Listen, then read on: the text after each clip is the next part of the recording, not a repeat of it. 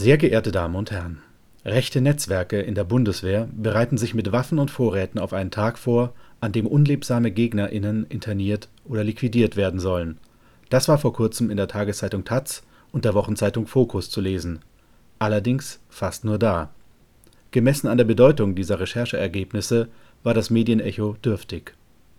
Warum Institutionen, Medien und Zivilgesellschaft rechte Gewalt oft nicht wahrnehmen oder ausblenden, hat der NSU-Nebenklageanwalt Mehmet Daimler Ende November bei unserer Podiumsdiskussion Nachsitzen erklärt.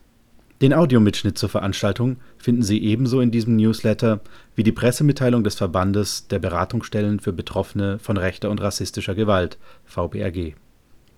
Darin fordert der VBRG, diejenigen zu informieren, die auf den Feindeslisten der rechten Netzwerke genannt und somit bereits im Visier der TäterInnen sind in unseren kommenden Veranstaltungen richten wir den Blick weiter auf Antisemitismus, Rassismus und Diskriminierung, die oftmals als alltäglich wahrgenommen oder aus anderen Gründen nicht thematisiert werden. Der Filmemacher Adrian Oeser diskutiert mit der Schirmherrin unseres Lernlabors, Esther Shapira, den Blick auf aktuellen Judenhass in Deutschland.